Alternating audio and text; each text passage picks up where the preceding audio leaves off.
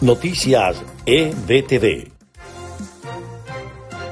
Este es el resumen de Noticias EBTV en podcast. A continuación, las informaciones del día lunes 6 de septiembre. Les estaremos acompañando Freddy Machado y Susana Pérez. Comenzamos.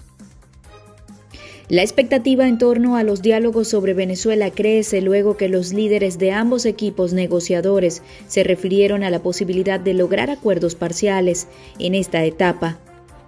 La Mesa de la Unidad exige que se cumplan los acuerdos establecidos para elegir el candidato unitario en el estado Miranda para las elecciones regionales del 21 de noviembre. Esto debido a que han ocurrido irregularidades en el proceso de selección.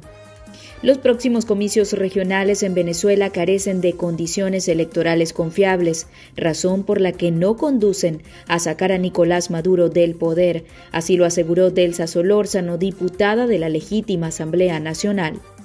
En Venezuela, 262 personas están en la cárcel por disentir del régimen. La cifra fue difundida por la organización no gubernamental Foro Penal, que también denunció la muerte en prisión de un joven que no recibió atención médica a tiempo.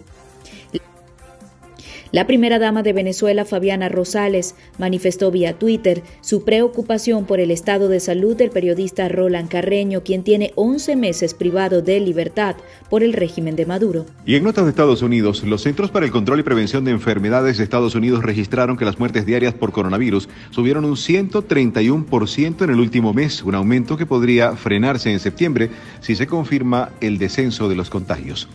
La gran cantidad de contagios y fallecimientos a causa del COVID-19 afecta de manera importante al sistema judicial de Miami y especialmente a su policía, la cual tiene actualmente a 100 de sus efectivos en cuarentena. Decenas de miles de personas, muchas de ellas migrantes irregulares, se dedicaron a limpiar la zona cero de los atentados del 11 de septiembre de 2001 en Nueva York. Hoy, 20 años después, la mayoría de esos trabajadores sigue sin papeles y padecen problemas de salud a consecuencia de su trabajo. Estudiantes de una escuela de Los Ángeles, nacidos años después de los ataques terroristas del 11 de septiembre, están creando una exhibición para conmemorar a quienes murieron y enseñar a sus compañeros sobre el trágico episodio y su impacto.